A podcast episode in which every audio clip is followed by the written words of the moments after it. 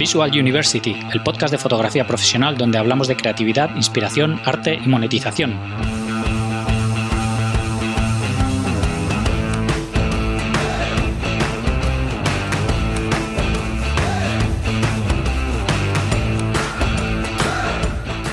Bienvenidos al episodio 155 de Visual University. Soy Gonzalo Manera, fotógrafo profesional, y hoy tenemos con nosotros a Javier de la Torre, fotógrafo especializado en paisaje tanto natural como urbano. Descubrí a Javier hace muy poco a través de un anuncio en Instagram.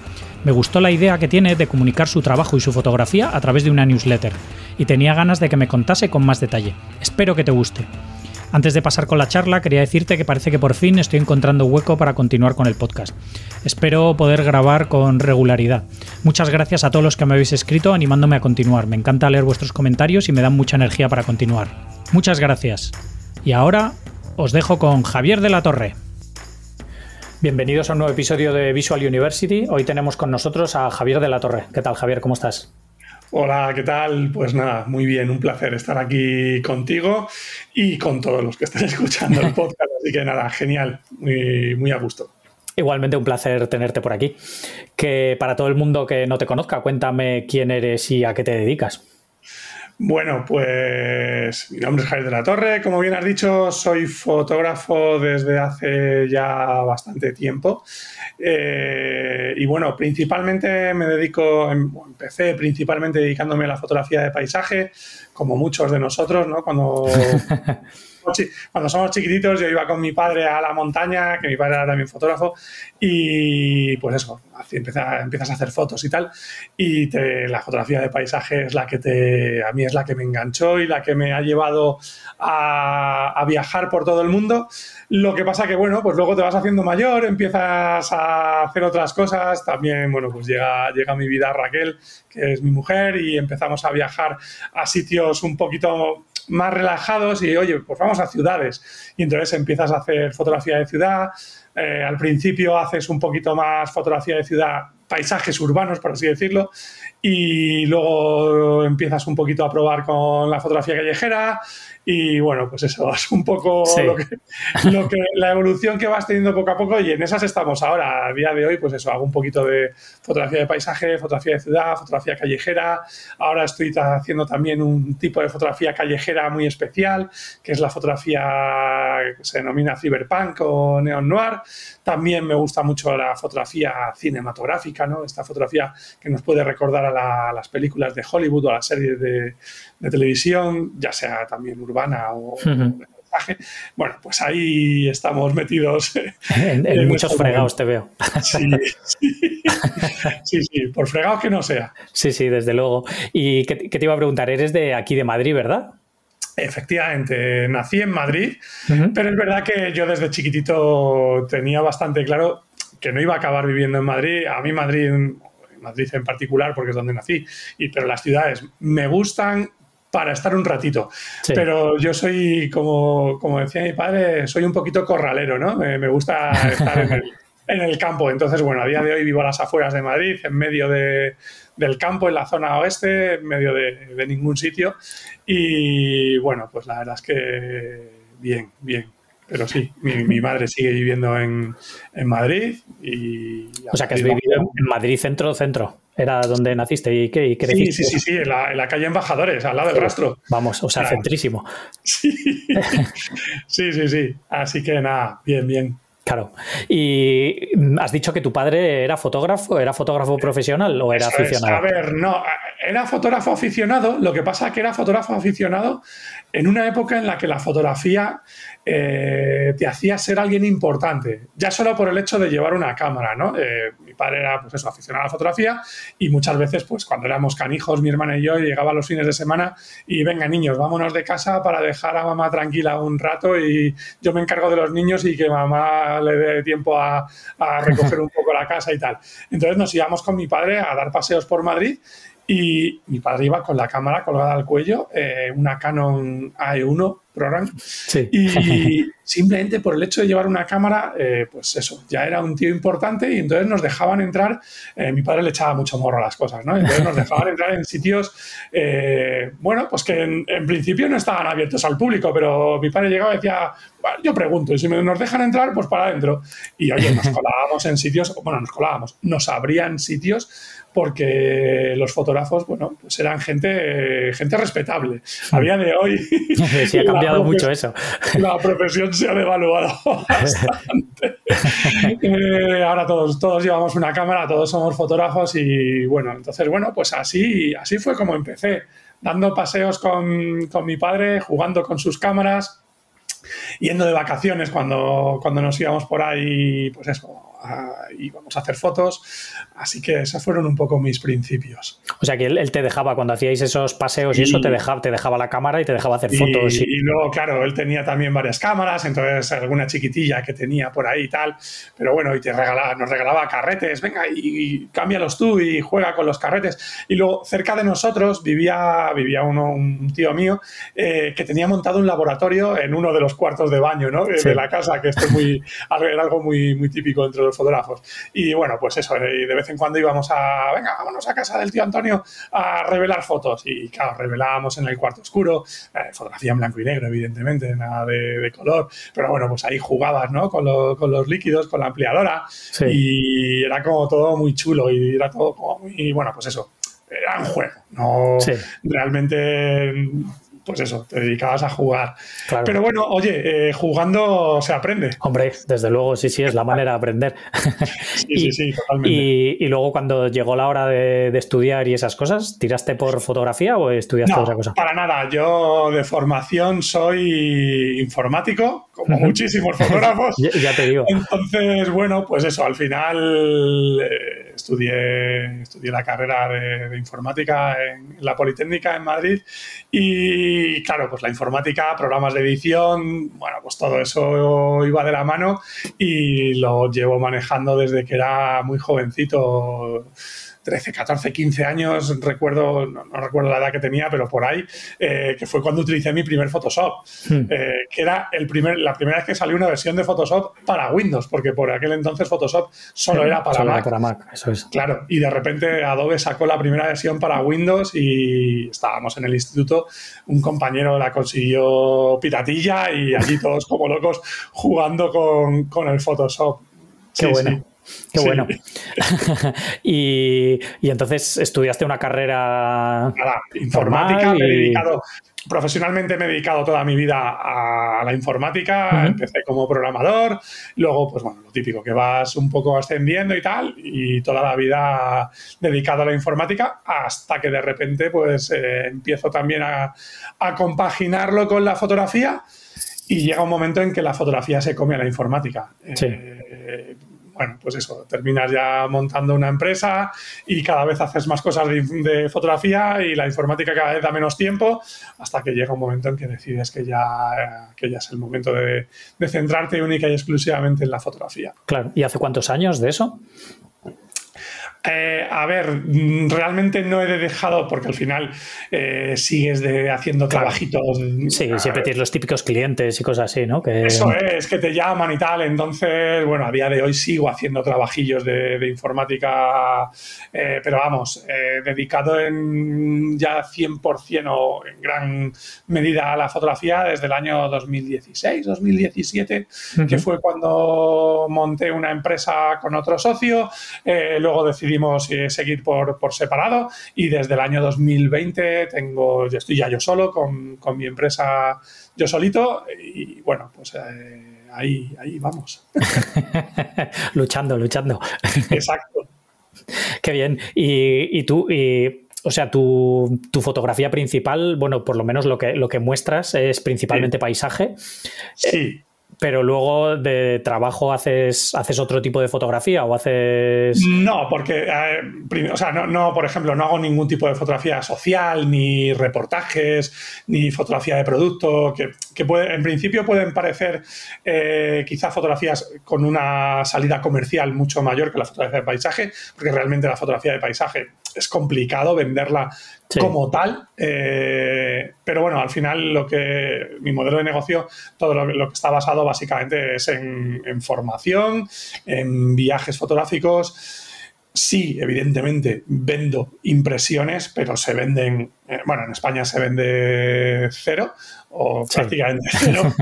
Todo lo que se vende es, fuera, en el extranjero, pero es, algo muy, muy residual. Mm. Y luego eh, sí tengo una parte de negocio basada en, la, en el cobro de reclamaciones por uso indebido de, de ¿Ah, fotografías. Entonces, bueno, pues ahí también hay una parte importante. Pero vamos, el grueso de, mi negocio es eh, formación y viajes. Lo que pasa que, bueno, cuando llegó el COVID, tema viajes se complicó del todo. se, complicó, se complicó bastante, no, se complicó del todo. Eh, tuve que parar, tuvimos que parar todos, evidentemente, de hacer viajes.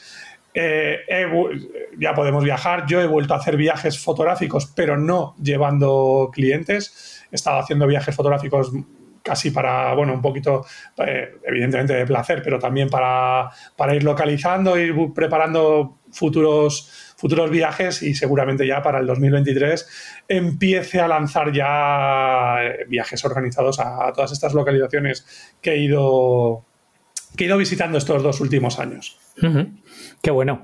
Y eh, cuéntame un poco más de esto que me ha llamado la atención de lo de la reclamación de lo de las fotografías. Bueno, pues a ver, al final eh, la, fotografía de paisaje y la, fotografía urbana que yo hago es una fotografía muy llamativa, eh, en redes sociales funciona muy bien.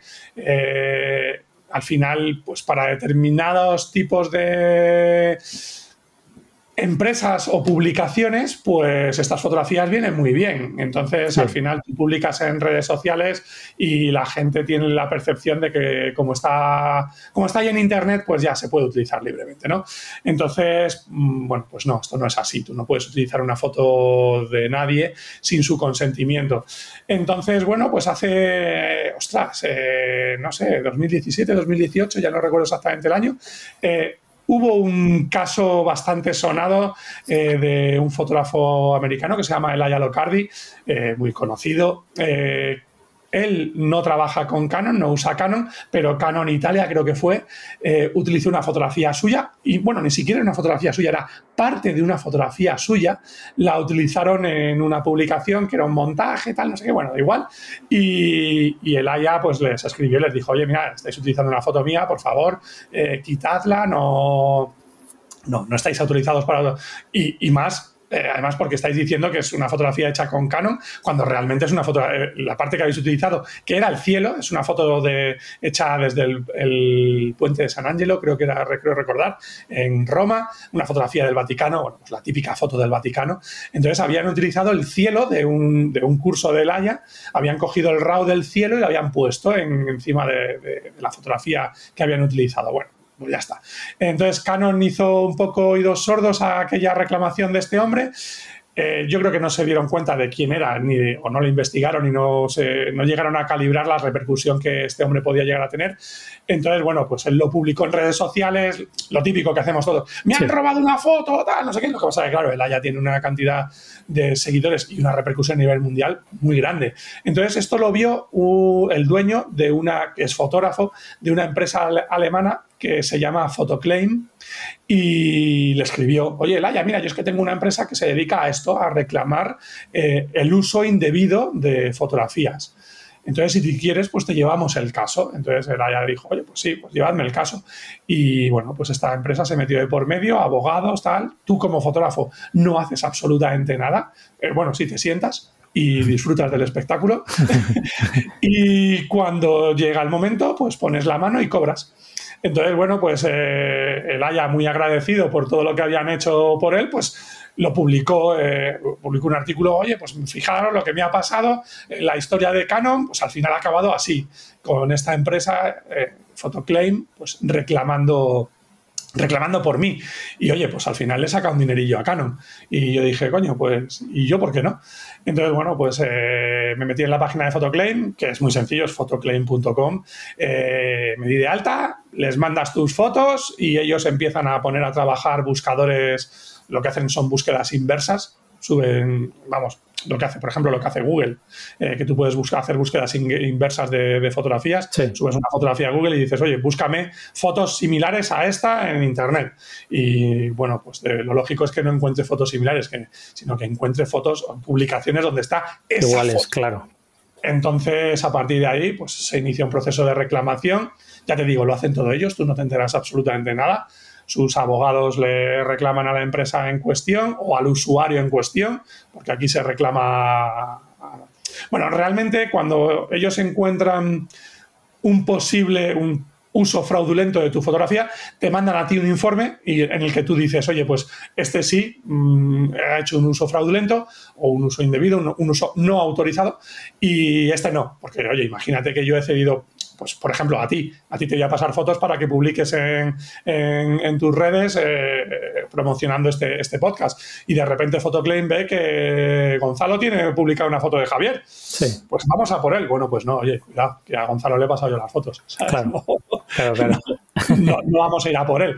Entonces, bueno, pues en ese caso no, no se actúa. Pero en caso de que tú des el ok, eh, sus, abogados se ponen en contacto con el usuario o con la empresa de turno y se inicia un proceso de reclamación. Habitualmente suele ser un proceso amistoso, no suele llegar a juicio, eh, en el cual se reclama una cantidad X estipulada en unas tablas que no sé de dónde han salido y no sé dónde están, ni los ni los importes que se manejan, pero al final son importes basados en cuánto tiempo lleva la foto publicada, si se te ha mencionado o no, porque el hecho de que se te haya mencionado, eh, bueno, eh, como que es un poco un atenuante, ¿no? Pero al final eh, no dice, no, no, quiere decir, oye, sí, te han mencionado y ya con eso, ah, sí, ya te lavas las manos, sí, sí. Sí, no, no, me has mencionado, pues yo te lo agradezco, pero yo no te he autorizado. Y bueno, pues eso, se inicia un proceso de reclamación y la empresa termina pagando una cantidad. Eh, en ese momento es cuando Photoclaim cobra un porcentaje y tú cobras el resto. Y tan sencillo como eso. Entonces, bueno, va pasando el tiempo y la rueda se pone en movimiento, tardas, tardas en llegar a, empezar a cobrar dinero, pero una vez empiezas a cobrar dinero, pues claro, tú estás haciendo reclamaciones constantemente, porque al final las fotos que utilizan tuyas en Internet son miles. Entonces, constantemente se están haciendo reclamaciones y, oye, pues al final es un dinero que mes a mes, de manera pasiva, va entrando. Insisto en que no es, un, no es el grueso de mi negocio, ni mucho menos, pero es un porcentaje, pues un impulso, unos importes chulos que mes a mes van entrando. Claro, sí, sobre todo que lo que decías, ¿no? Que, la fotografía de paisaje, eh, pues no es lo mismo una fotografía de un atleta, por ejemplo, que es lo que hago yo, o cosas así, que es, que es algo como muy concreto, pero sin embargo que una fotografía de paisaje, pues la puede coger cualquiera para usarlo para cualquier cosa. Eso es, al, final, eh, bueno, pues eh, ah, sobre todo, fíjate, más que paisajes, son las ciudades. yo tengo una foto de Madrid que me la tienen fusiladísima. Entonces, empresas que van a organizar un evento en Madrid, boom, es una foto de la Gran Vía con el edificio Metrópolis, eh, con unas estelas hechas de noche, unas estelas de coche, el edificio Metrópolis iluminado cuando no tenía la, el, andamio. que lleva mm. años puesto delante del edificio Metrópolis y que no hay manera de hacer una foto. Bueno, pues esta foto es de antes. Entonces, eh, pues una empresa que haga, eventos, eh, una empresa de alquiler de coches en Madrid, empresas de alquiler de pisos o de hoteles que ofertan, pues eso, sus habitaciones cualquier cosa que tenga que ver con Madrid, ¡pum! Mm, trincan la foto y, la usan. Hmm. Porque además está puesta en mil sitios de estos de eh, wallpapers gratuitos. Y, aparte que es que se termina en una esquinita está la marca de agua, o sea que es que ni se molestan en quitarla y se ve ahí la firmita. Y dices, bueno, joder, es que. Entonces, bueno, pues pues, pues nada, pues eh, las utilizan y tú se las reclamas y, cobras. Claro, qué bueno. ¿Y de, y de clientes que directamente te contraten para hacer trabajos, eso supongo que en el tipo de fotografía que tú haces es muy raro, ¿no? Muy difícil. Nada, es, es, es muy, muy, muy, muy, muy complicado. Alguna marca de cámaras en un momento dado sí para que hiciese algún tipo de, trabajo para promocionar un poco las bondades de, su cámara y poco más. Realmente mm. es, es, muy, muy complicado que, alguien te, contrate para ese, en mi caso, ¿no? Para ese tipo de trabajos. Realmente las fotos lo que sirven es para promocionar y para vender eh, cursos, formaciones y viajes. Claro. ¿Y el stock? ¿Haces algo de stock? Nada. Tampoco. Nada porque lo empecé a hacer, pero es que la, foto que yo hago no es para venderla en stock, porque es una foto, yo edito mis fotografías, las fotografías que se puedan utilizar, por ejemplo, en revistas de, de viajes. Eh, pues son fotos mucho más realistas, mucho menos editadas, ¿no? Hmm. Fotografías que puede hacer cualquier turista normal y corriente que si tú, una publicación de viajes, por ejemplo, pone una, fotografía mía y alguien dice, ostras, es que yo quiero hacer esa foto. Ostras, tú, es que para hacer esa foto, cuidado, hay que ir con unas condiciones climatológicas especiales, hay que tener en cuenta una serie de cosas que un turista normal y corriente, que es el público objetivo de las publicaciones de turismo, pues no, no va, es complicado que llegue a conseguir. Entonces, empecé en su día, probé el stock eh, y no, no, no, funciona, perdona, no funcionaba. Quizá un poco la fotografía de ciudad, un poco mejor, pero fotografía de paisaje natural, nada, cero. Era, era muy, muy, muy complicado. Claro. Sí, sí, yo la verdad es que he llegado a ti porque me salió un anuncio tuyo en Instagram. Sí. Y, me pareció muy curioso el, lo que contabas, ¿no? no sé si era en el anuncio o luego en un post, ¿no? De que, de que, o incluso en un mail tuyo o algo así. Si te digo la verdad, ahora mismo no recuerdo cómo fue el, pero que hablabas de que, pues de que Instagram cada vez estaba, que, que usaba peor tus fotos. Cuéntame un poco todo ese. Bueno, pues esto, esto fue. Esto surgió en, ah, a principios de año, de, este año 2022. No sé, no recuerdo exactamente en qué momento, febrero, enero. Eh, Instagram eh, empezó a cambiar eh, el famoso algoritmo. Bueno, Instagram estaba cambiando el algoritmo constantemente. Pero bueno, a principios de año hay un cambio, o yo noto un cambio muy fuerte en cuanto a que la plataforma empieza a derivar o a potenciar o a premiar más el contenido basado en vídeo. Yo no hago vídeo, eh, me aburre soberanamente editar vídeo. Eh, me gusta en un momento de grabarlo, pero luego la edición del vídeo me aburre soberanamente y al final pues no hago vídeo. Me da muchísima pereza. Eh, entonces, mi contenido es siempre fotografía entonces de repente vi como eh, el alcance que yo tenía con mis, publicaciones empezó a caer en picado. Y me di cuenta que cuando yo entraba en Instagram cada vez lo que veía eran vídeos, cada vez veía menos fotos, eh, todo eran vídeos. Y entonces dije, ostras, eh, estoy un poquito hasta las narices, que ese es el, post que, está en mi blog, estoy un poquito hasta las narices de Instagram. Y entonces, bueno, pues finales de febrero estaba una tarde después del curro duchándome y tal y ya sabes que cuando nos duchamos nos relajamos y cuando estamos relajados es cuando más le damos a la pelota. Entonces dije, oye, ¿de qué manera puedo hacer yo llegar mis fotografías y mi trabajo y mis reflexiones y bueno, pues todo lo que produzco, de qué manera puedo hacerlo llegar de una manera mucho más controlada al público, que no sea a través de Instagram, dependiendo del algoritmo y dependiendo de, los caprichos de, Instagram. Entonces dije, ostras, el correo. Eh, tengo una herramienta muy potente que es el correo electrónico, donde cuando alguien si consigo que alguien abra mi correo, ya está, ahí somos él y yo. Ya está, no hay nadie más. Mientras que cuando estás en Instagram eh, te están saltando anuncios, eh, vamos a toda velocidad, bajando en el feed, es muy complicado luchar contra publicidad que se cuela, eh, publicaciones de otros, mientras que un correo electrónico, una vez lo tienes abierto, si consigues que una persona lo abra, ya es una conversación entre tú y yo y, y se acabó, ¿no? Y dije, ostras, pues vamos a intentarlo. Hasta ese momento yo había utilizado el correo electrónico, bueno, pues como lo utilizamos la mayoría de, la gente, ¿no? Pues para anunciar cursos nuevos, eh, viajes nuevos, para hacer promociones eh, y este tipo de cosas. Un uso que además a mí me, no me gustaba porque bueno, pues, eh, a todos nos bombardean ¿no? con el famoso spam eh, y a todos, todos recibimos miles de ofertas y miles de correos eh, al día con oferta maravillosa. Y bueno, ahora por ejemplo que estamos a punto de llegar al Black Friday, pues el bombardeo Es, la guerra. es alucinante. Entonces, como que el correo electrónico lo tenemos un poquito demonizado, no nos gusta, a mí no me gustaba cuando yo lo hacía, pues dices, bueno, es que tengo que hacerlo porque al final es como yo vendo.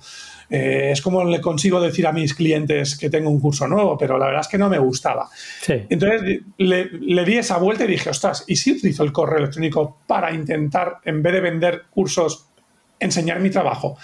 Entonces, bueno, pues decidí intentar escribir un correo electrónico al día porque al final cada día intentaba hacer una publicación en Instagram y yo decía, joder, pues lo que escribo para Instagram, en vez de mandarlo a Instagram, se lo voy a mandar por correo electrónico a la gente la misma historia que cuento en Instagram, pues la voy a contar por correo electrónico. Además en el correo electrónico, pues bueno, puedo contar algo más, porque Instagram al final la gente vamos muy deprisa y no leemos los textos, mientras que en un correo electrónico, una vez lo abres, y decidí empezar ese, esa locura, y ahí sí me acuerdo exactamente la fecha, fue el 1 de marzo del 2022 fue cuando lancé mi primer correo diciendo, oye, a partir de hoy te voy a mandar un correo todos los días donde te voy a contar cosas, cosas de fotografía, cosas que se me ocurran, cosas sobre fotos que haga, eh, cosas sobre anécdotas que me pasen en los viajes, preguntas que me haga la gente mucha gente me escribe preguntándome cosas que, dices, ostras, esto puede ser interesante para un montón de gente. Pues espérate, que voy a mandar un correo diciendo, oye,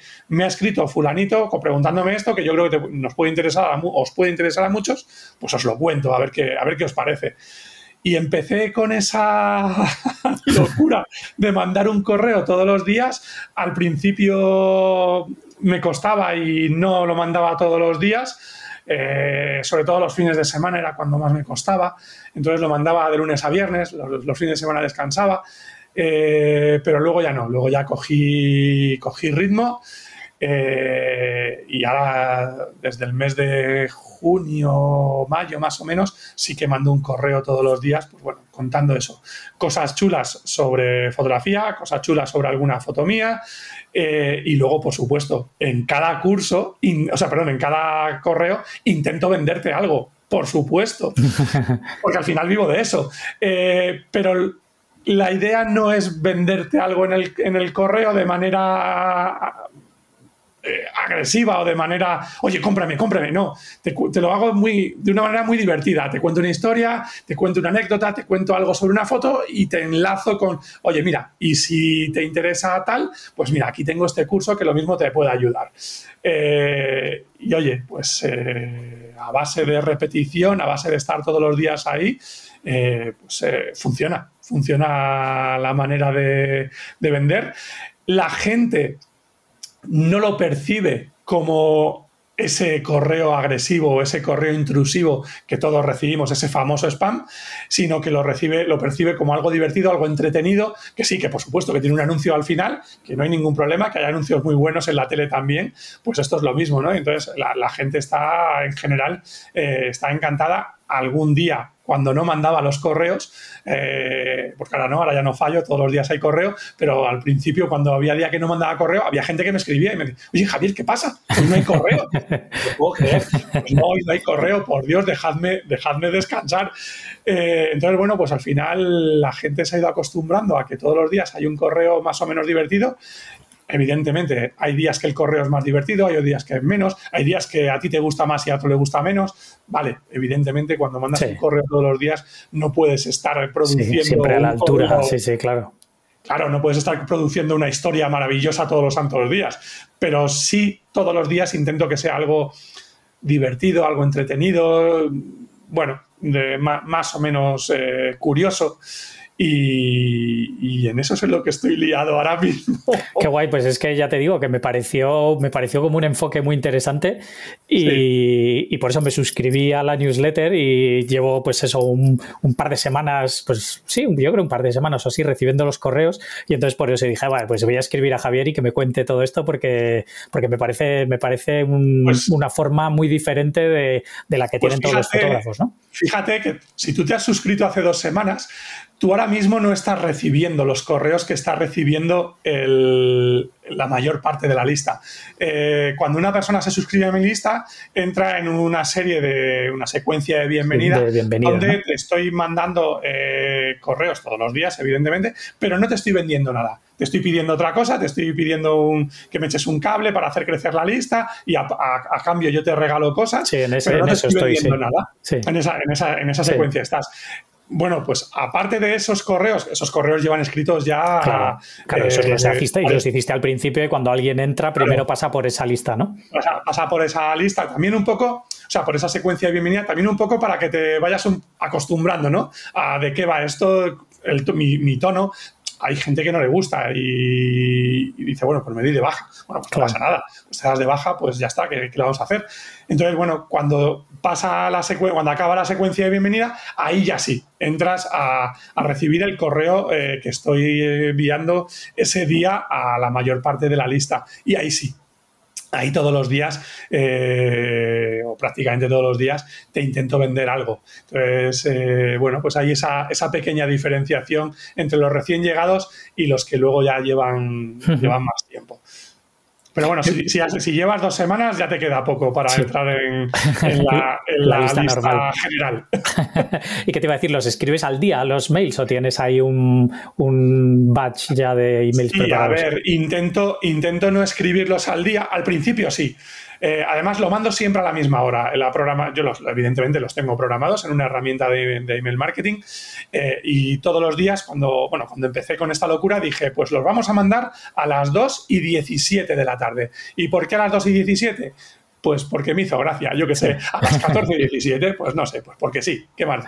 Pero lo mando todos los días a las 14 y 17. Entonces, ¿qué hacía al principio? Los escribía por la mañana. Me levantaba eh, y cuando ya estaba más o menos eh, preparado, había desayunado y tal, pues me ponía a escribir el correo.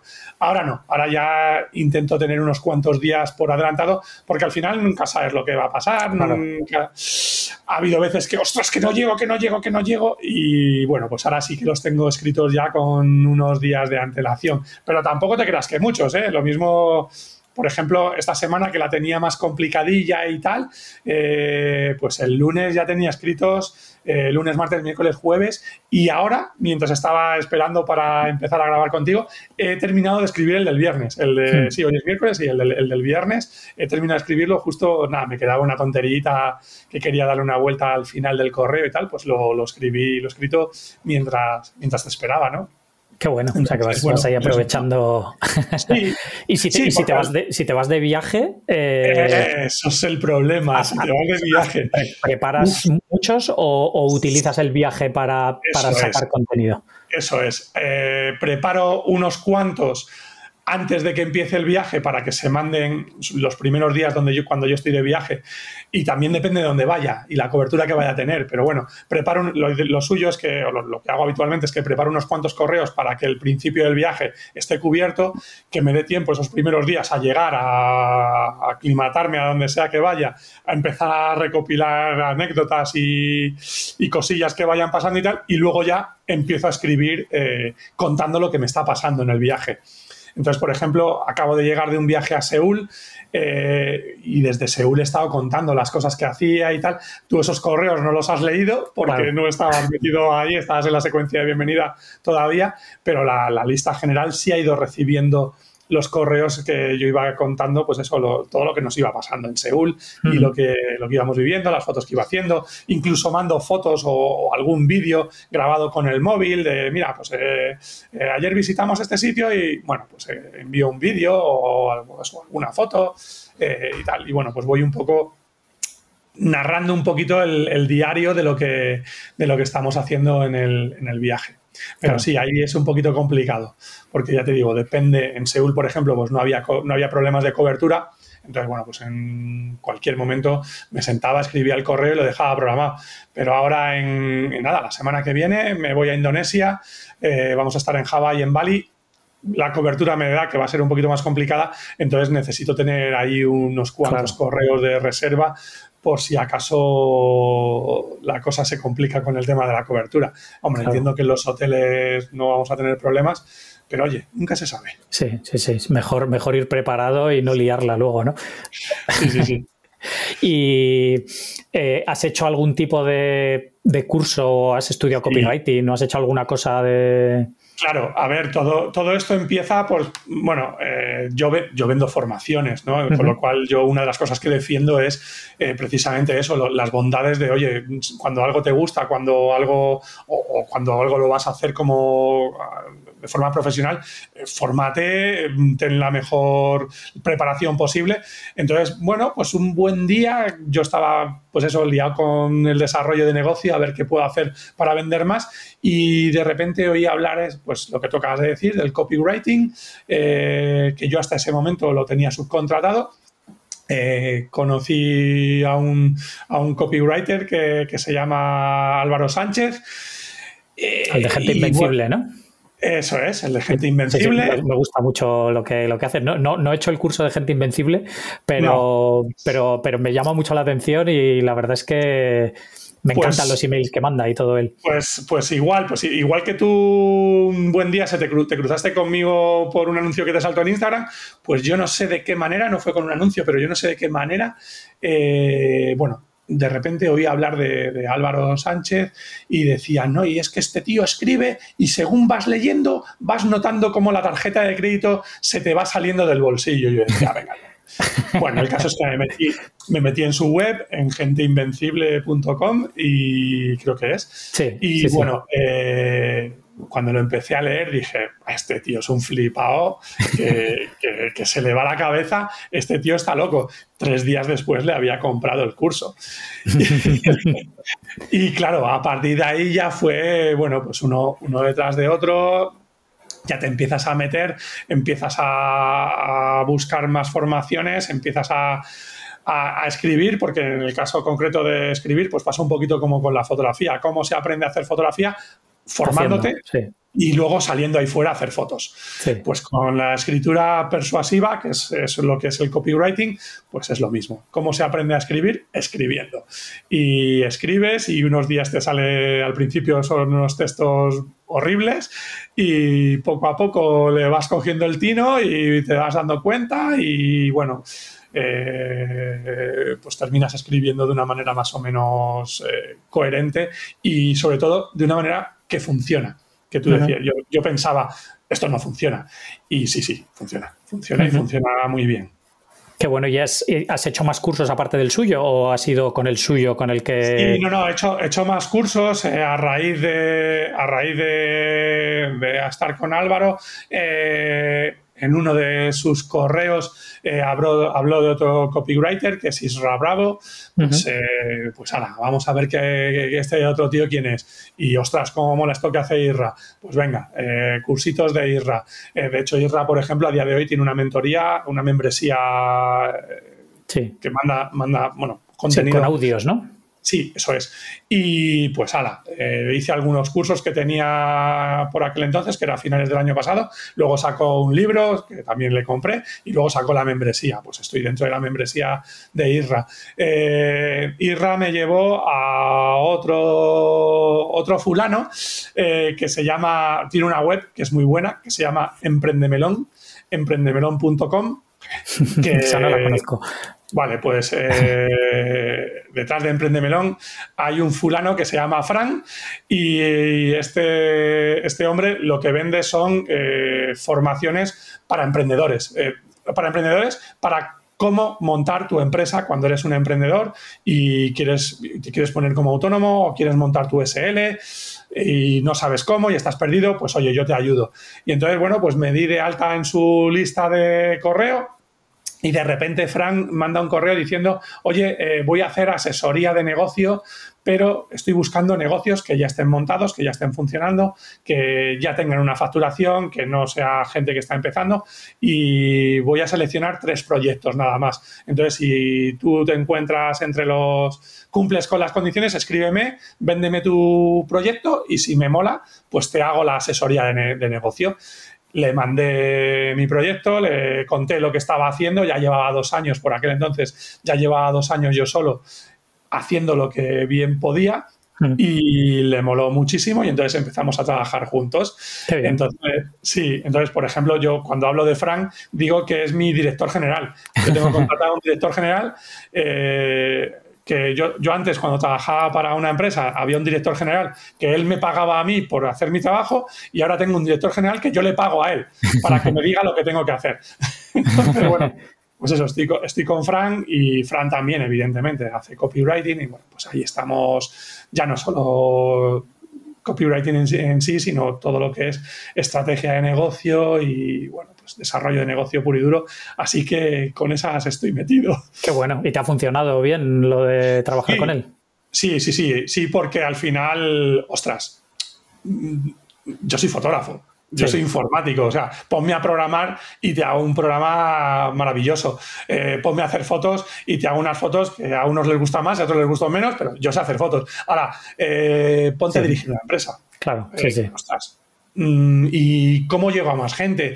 ¿Y cómo consigo no sé, bueno, pues todo lo que conlleva, cómo, cómo le pongo precio a un producto, qué estrategia de, de venta sigo, ¿Qué, cómo hago la publicidad o sea, es, un mundo. Realmente, cuando te pones a, montar tu empresa, cuando te pones a, emprender, eh, no tienes, te das cuenta de que no tienes ni idea de, nada.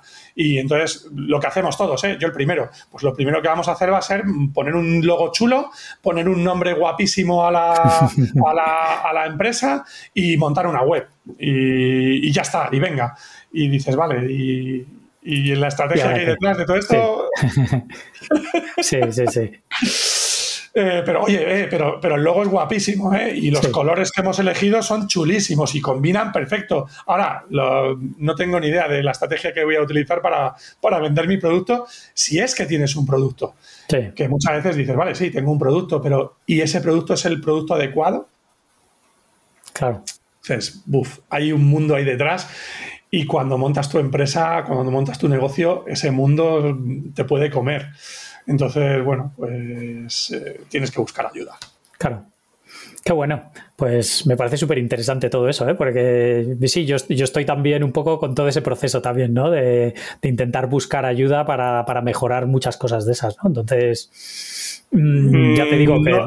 yo te, te, lo recomiendo. Eh, yo era de los escépticos, entonces con, Álvaro empecé, pues eso, poquito a poco, y luego cuando te vas metiendo y empiezas a ver resultados y empiezas a ver que, que funciona y que hay una estrategia y que hay un sentido y que las cosas se van haciendo no pensando en ostras, el Black Friday, venga, pues lanzo una oferta, mis, todos mis cursos al 50%. Eh, no, no, no, no. Cuando de repente te das cuenta que estás planificando estrategias a seis meses, un año vista, dices, ostras, tú, esto, esto, ya, esto ya mola, esto ya tiene muy buena pinta. Y, a ver, te puedes equivocar, evidentemente. De hecho, te equivocas. Eh, pero aprendes. Eh, te equivocas, aprendes y, no, y tampoco pasa nada, porque, bueno, pues en vez de ganar 10, pues lo mismo ganas solo uno o dos, ¿vale? Pero ya sabes que no funciona, pues vamos a probar otra cosa. Y lo importante es que haya una estrategia ahí detrás, haya un modelo de negocio que tú tengas claro lo, lo, que quieres hacer y cómo quieres hacerlo. Entonces, de verdad que cuando montamos un negocio, pues eso, ya da igual lo que seamos, fotógrafos, pasteleros eh, o mecánicos de coches, no tienes ni puñetera idea de dirigir un negocio. Tú sabes de lo tuyo. Sí. Y punto. Sí, sí. Total. Eso es verdad. Es muy recomendable el que alguien te asesore. Guay. Y a día de hoy, tu principal captación de clientes es a través de la newsletter, entonces. Eh, sí, sí, sí. A, día de hoy, el 90% de mi volumen de negocio viene gracias a, a, ese correo diario que mando todos los días. Eh, y que en todos los correos eh, intento venderte algo. Entonces, eh, no sé, todos hemos oído, sobre todo cuando vas al trabajo por las mañanas en el coche, que mucha gente va al trabajo por las mañanas en el coche, de hecho la mayor parte de la gente va al trabajo por las mañanas en el coche y va oyendo la radio o, va escuchando podcast o tal, pues eh, enseguida te salta el anuncio, y esto lo hemos oído todos, el de compramos tu coche. Sí. en Canal Car compramos tu coche, compramos tu coche, compramos tu coche, compramos tu coche, en Compramos tu coche. ¿no?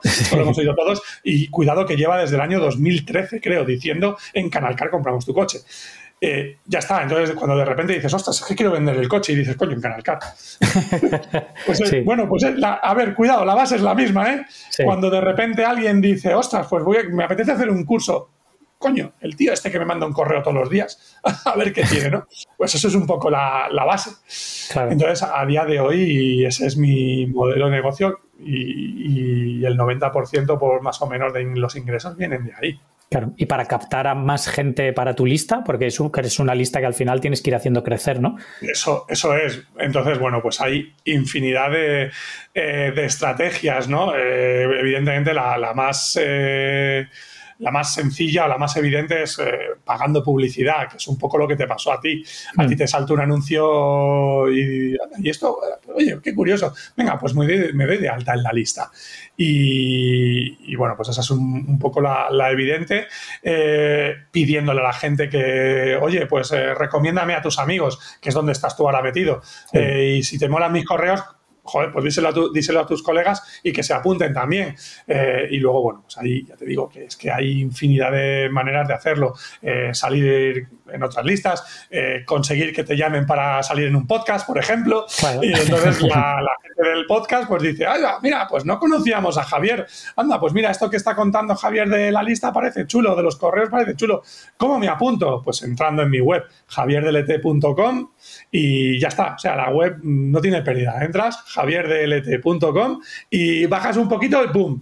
Te tienes que suscribir en la lista.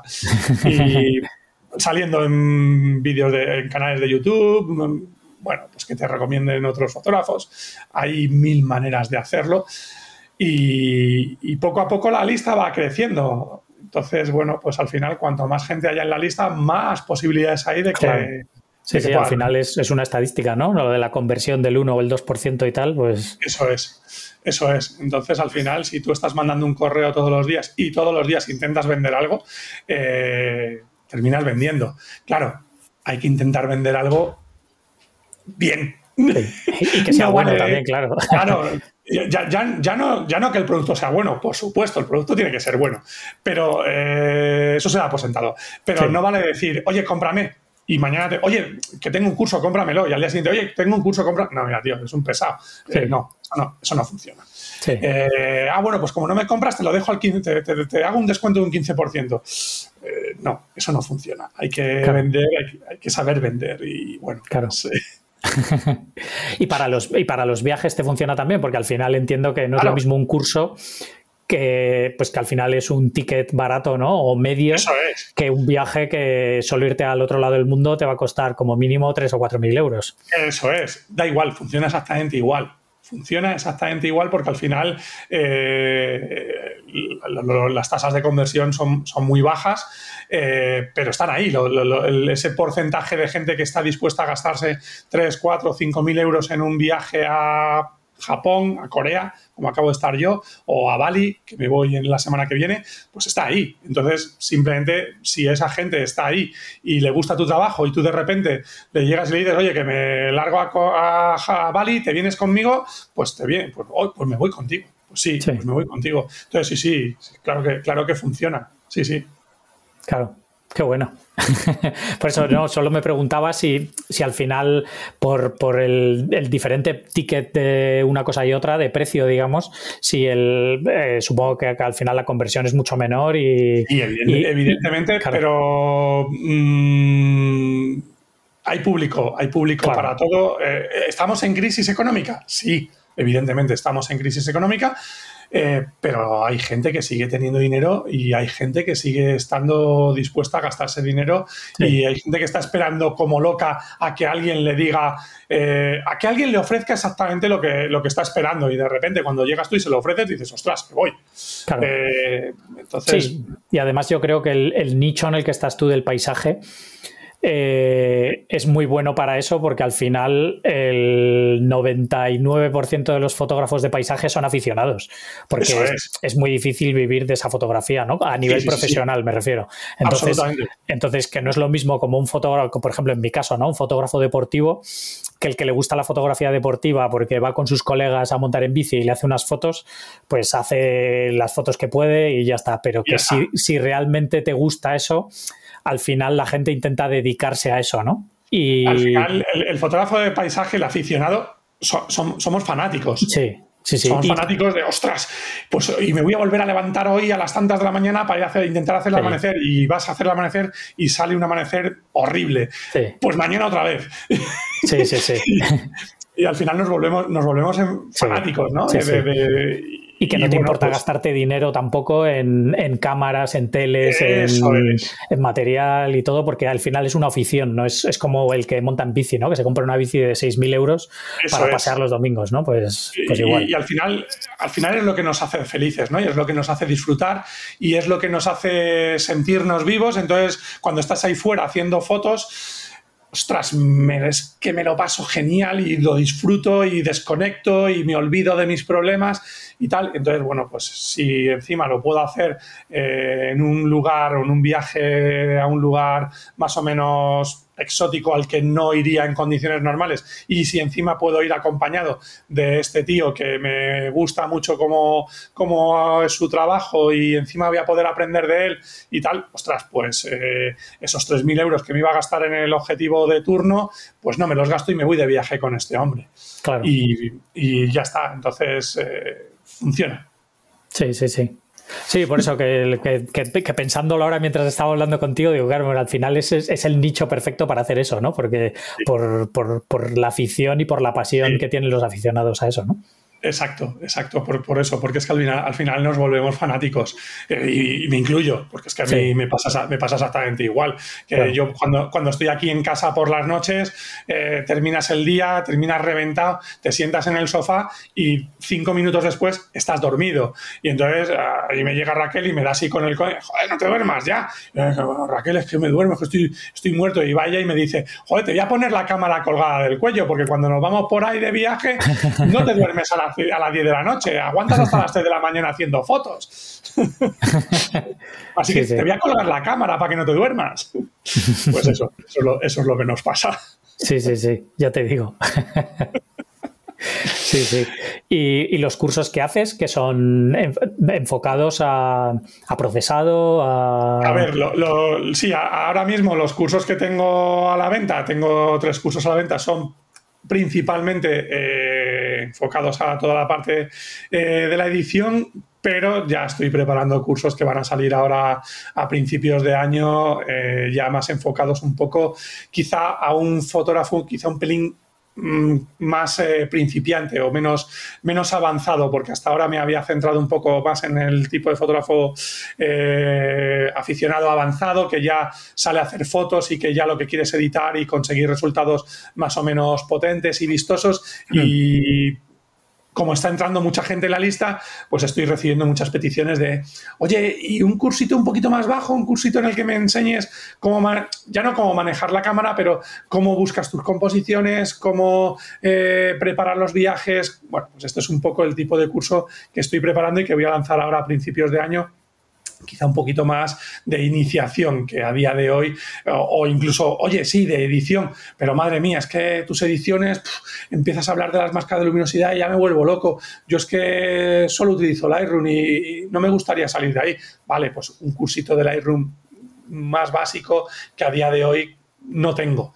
Entonces, bueno, pues estoy, voy a lanzar ese tipo de cursos un poquito más eh, de iniciación para cubrir esa parte de, de mi público objetivo que a día de hoy no le estoy dando el, producto que ellos necesitan. Sí, sí, así cubres también a todo el rango de fotógrafos, ¿no? y luego ese, ese de iniciación, cuando aprenda, pues podrá acceder al siguiente. Eso es, al final se trata de la famosa escalera de valor, ¿no? Empezar, empiezo desde el principio contigo dándote productos un poquito de iniciación, luego tengo productos un poquito más avanzados y luego, si te quieres venir de viaje conmigo, pues nos vamos de viaje y ahí ya el, por así decirlo, ¿no? El, ciclo, completo.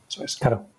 Qué bien. Y, entonces Instagram lo tienes ya muy de lado, o porque sí, a ver, al final sigues publicando en Instagram, porque a pesar de que estoy hasta las narices de Instagram, que es verdad que lo estoy, eh, y que cada vez le hago menos caso, pero al final, bueno, pues ahí sigue, hay que seguir estando ahí, porque al final los fotógrafos siguen yendo a Instagram. Eh, pero es verdad que, por ejemplo, hace ya tiempo que ni me obsesionan seguidores, ni me obsesiona el engagement famoso. Eh, cuando, evidentemente, publico, la gente me comenta y yo contesto. Pero no me obsesiono esto que está este mito que había de no, es que tienes que contestar durante la primera hora para que la publicación se posicione correctamente. Bueno, pues mira, si, puedo, contesto durante la primera hora y si no puedo, pues no. Eh, y si pasa de no sé cuántos likes, eh, me da igual. De hecho, he desactivado los likes. Y desde que el día que desactivé los likes, vivo muchísimo más tranquilo. Entonces, yo ya no veo cuántos likes tienen las fotos de los demás y la gente no ve los likes que tiene en mi foto y me da exactamente lo mismo. Y, vivo feliz. Entonces, sí, sigo publicando en Instagram, sigo publicando cada vez que publico una foto en el, en el correo. Luego por la tarde la publico en Instagram, pero en Instagram no cuento lo mismo que en el correo. De hecho, en Instagram lo que invito es a la gente eh, a, oye, suscríbete a mi lista. mira, esta foto tan chula, pues esta mañana a la lista le he mandado un correo contándoles eh, la historia que hay detrás de esta lista, eh, perdón, detrás de esta foto. Incluso les he dado la ubicación de esta foto, por si alguien quiere ir a hacer esta foto al mismo sitio. Eh, si no estás en la lista, te lo has perdido. Si no quieres perderte nada más, pues entras en javierdelet.com, te suscribes y ya no te perderás ninguna más. Entonces, bueno, para eso es para lo que lo estoy utilizando en estos momentos. Claro. Qué bien. Pues la verdad es que la verdad es que está, ya te digo que me pareció súper interesante y digo me, gustó sobre todo la manera diferente, ¿no? De, afrontarlo. Eso es, al final, ostras, mm, hay que hacer algo, hay que hacer algo distinto, porque al final si haces, si haces lo que hace todo el mundo, pues bueno, evidentemente mmm, consigues tu parte de, del pastel, pero si intentas cosas distintas es fácil que, que, puedas conseguir algo más. También es fácil que te la pegues, evidentemente. claro. claro, yo por ejemplo cuando dije, ostras, voy a mandar un correo todos los días, pues claro, se lo comenté a Raquel y me decía, estás loco si la gente no lee.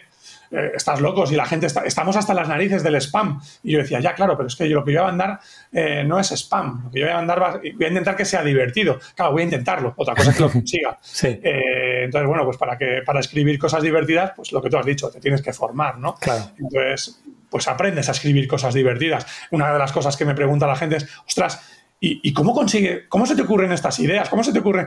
Ostras, es que se te, al final se te ocurre, vas viendo ideas por todos los lados. Es que simplemente con que estés vivo y salgas a la calle y te cruces con la gente, te, te, vas cruzando con historias por todos los lados. O sea, vas al súper a hacer la compra y, y te pasan cosas y, ves, cosas curiosas. Solo es cuestión de, estar atento y saber lo que estás buscando también, ¿no?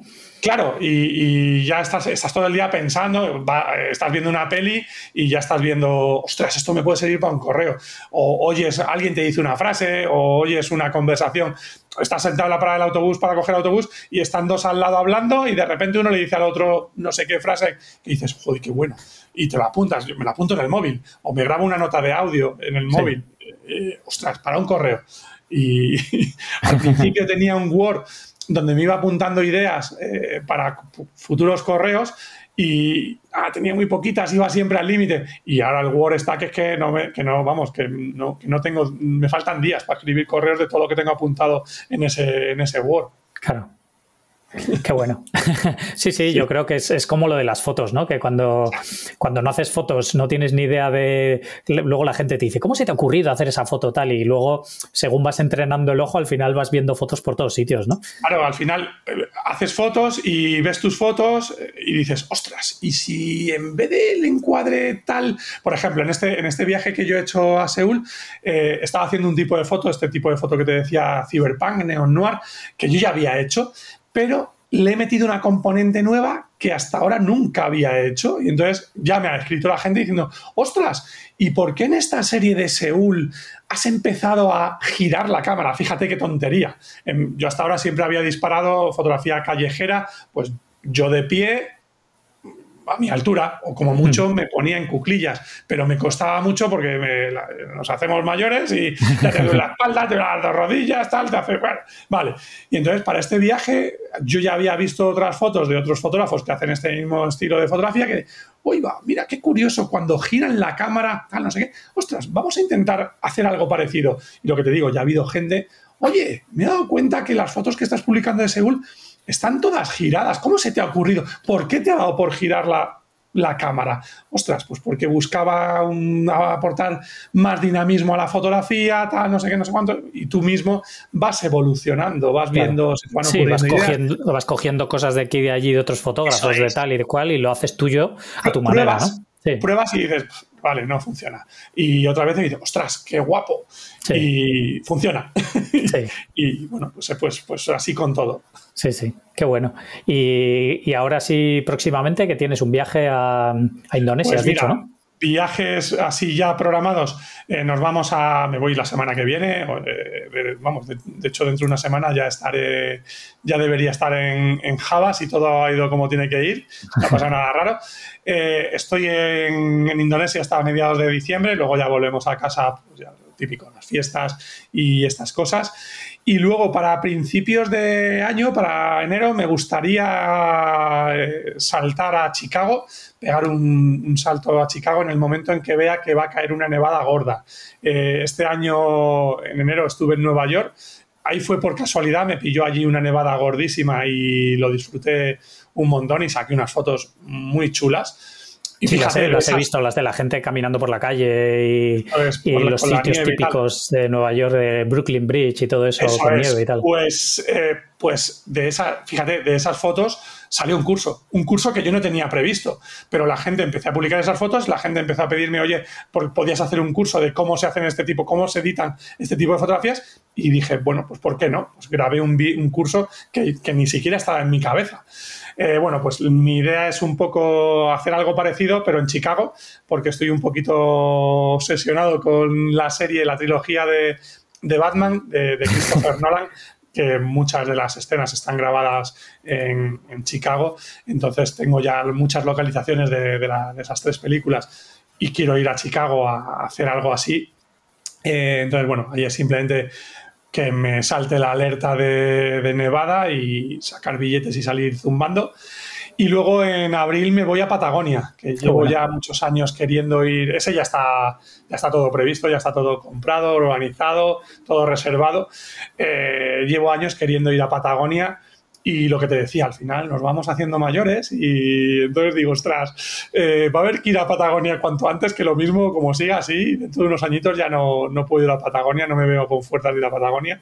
Así que en, abril me voy a Patagonia. bueno. Y esto es lo que tengo por ahora del año 2023. Y esos, y esos cursos, o sea, digo, esos viajes tú solo. O sea, bueno, tú solo me refiero, sin, clientes. Y... Sí, sí, sí, sí, por ahora son, eh, son viajes, eh, bueno, pues, de, placer, aunque realmente nunca son de placer porque siempre vas a, Siempre, siempre, siempre, estamos trabajando, pero sí, la idea no es llevar clientes. Ya para el año que viene sí quiero lanzar cursos, viajes, eh, pues eso, a Nueva York, a Tokio, que ya por fin eh, Japón ha abierto fronteras. Es un viaje que me han pedido muchas veces, eh, un, un, curso, un viaje fotográfico a Tokio, así que sí, lanzaré algún viaje a, a Tokio, seguramente para primavera, si no, eh, lo que pasa es que me pilla, también me coincide con el de Patagonia, entonces seguramente ya lo deje o para verano, que es la época de lluvia, que quedan muy chulas las fotos en, ciudades eh, con, lluvia,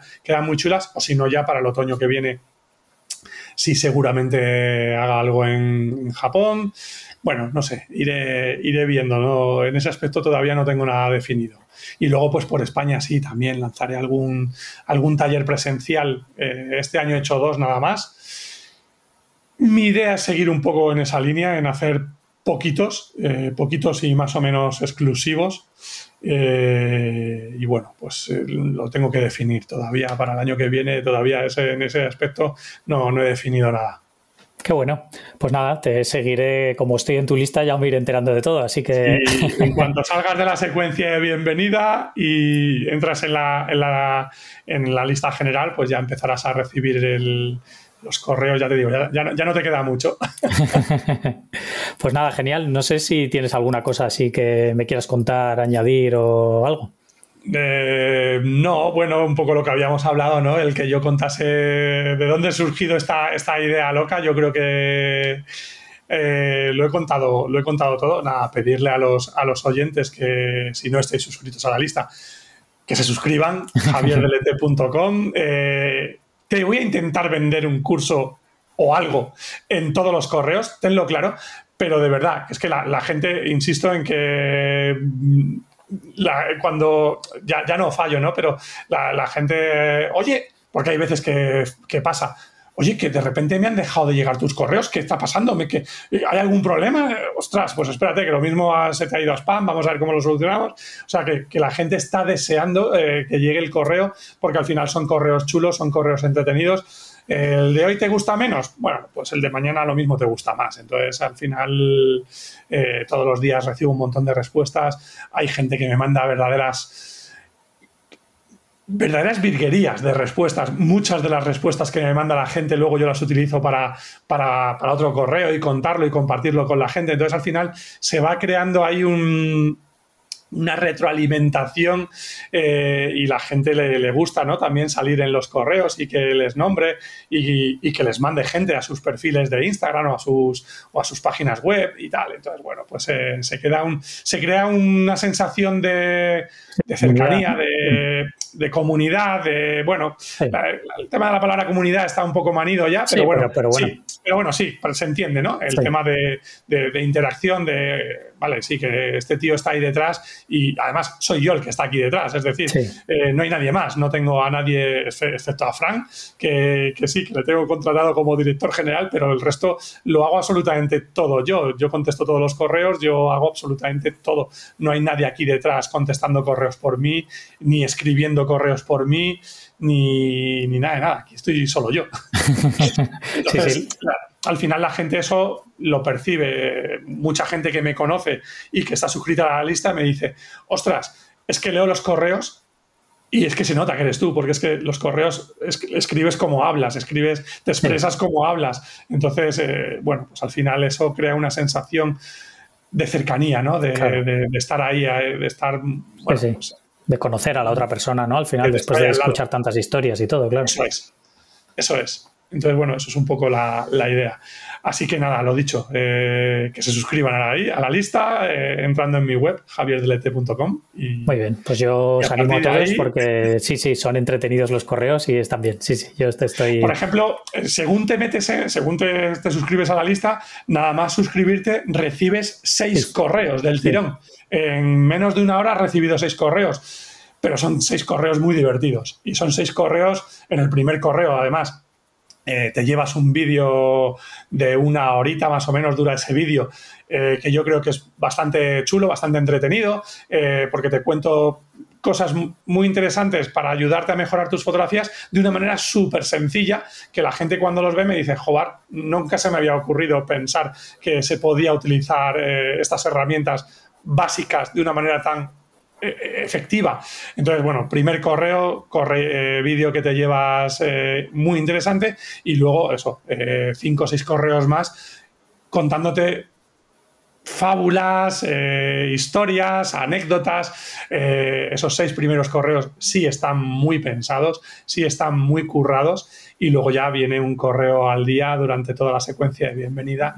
Eh, bueno, pues eh, para que nos hagamos amigos. Y a partir de ahí, eh, ya sí, a partir de ahí ya empieza, empieza la locura de la venta. Muy bien. Pero ya te digo que, son correos entretenidos. Sí, sí, sí. Pues nada, Javier, muchísimas gracias. Y nada, gracias por habernos dedicado este rato y contarnos un poco cómo, haces todo esto. Y, nada, por cualquier cosa que necesites. Nada, un placer, de verdad.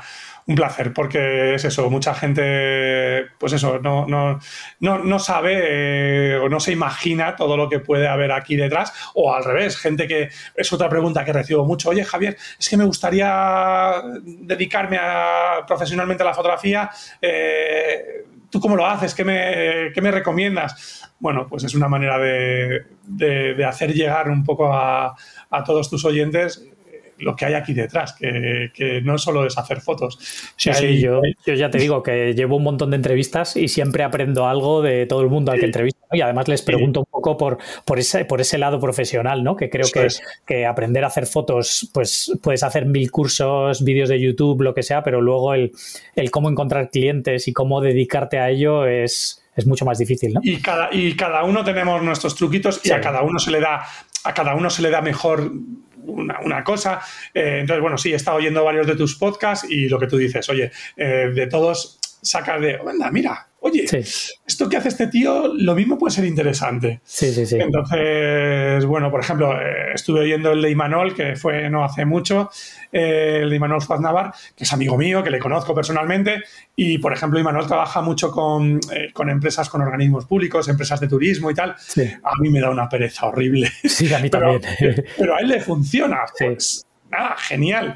Eh, bueno, pues eso, son posibilidades que en un momento dado dices, bueno, joder, pues si a él le funciona, pues en un momento dado, pues yo puedo también intentarlo, ¿por qué no? Claro. Entonces, efectivamente, se, aprende, se aprende mucho de, todo el mundo, sí, sí, absolutamente. Genial, pues nada, Javier, que muchísimas gracias y, nada, y seguimos en contacto. Por supuesto. Así pues que nada. muchísimas gracias por invitarme. Para mí ha sido todo, todo un placer poder contar todo lo que hay aquí detrás. Pues nada, perfecto. Un abrazo. Un abrazo. Hasta luego. Genial, esto ha sido todo por hoy. Quiero dar las gracias a todos los que hayáis escuchado hasta el final y especialmente a Javier por habernos dedicado este rato. Entrad en visualuniversity.com barra 155 para ver su web y redes sociales. Si os ha gustado el episodio, por favor, dejad una valoración, un comentario y suscribiros que me ayuda mucho a que más gente encuentre el podcast. Un saludo y hasta la próxima.